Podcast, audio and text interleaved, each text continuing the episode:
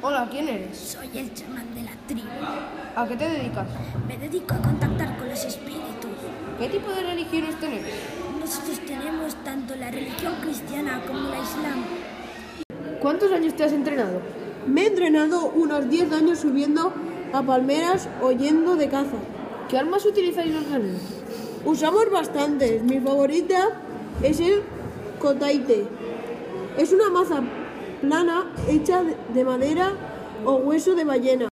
Hola, ¿quién eres? Soy la nieve. ¿Tienes mucho poder sobre tus súbditos?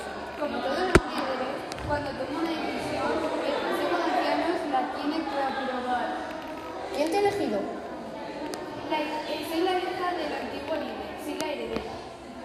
¿Por qué llevas esa vestimenta? Es la vestimenta real. Todos los líderes llevan, la llevan. Es para mostrar mi poder. Hola, ¿cuántas horas trabajas al día? Todo el día y la noche. ¿Qué os hacen hacer?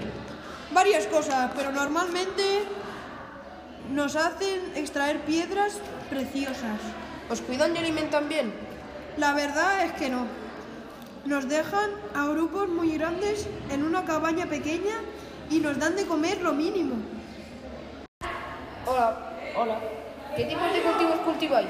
Tenemos varios, como el trigo, maíz, algodón, incluso tabaco. ¿Cuál es la fruta o verdura más popular? Serían la avena y el arroz. ¿Qué herramientas usáis? De todo un poco. Hola, ¿por qué las mujeres lleváis tatuajes de la barbilla? Porque representa una protesta o para poder sacar nuestro espíritu interior. ¿Por qué sois inferiores a los hombres? Eso vino del pasado. Aquí estábamos bien hasta que llegaron los ingleses. Luego se desaprobó. ¿Por... ¿Piensas que las cosas han cambiado a mejor?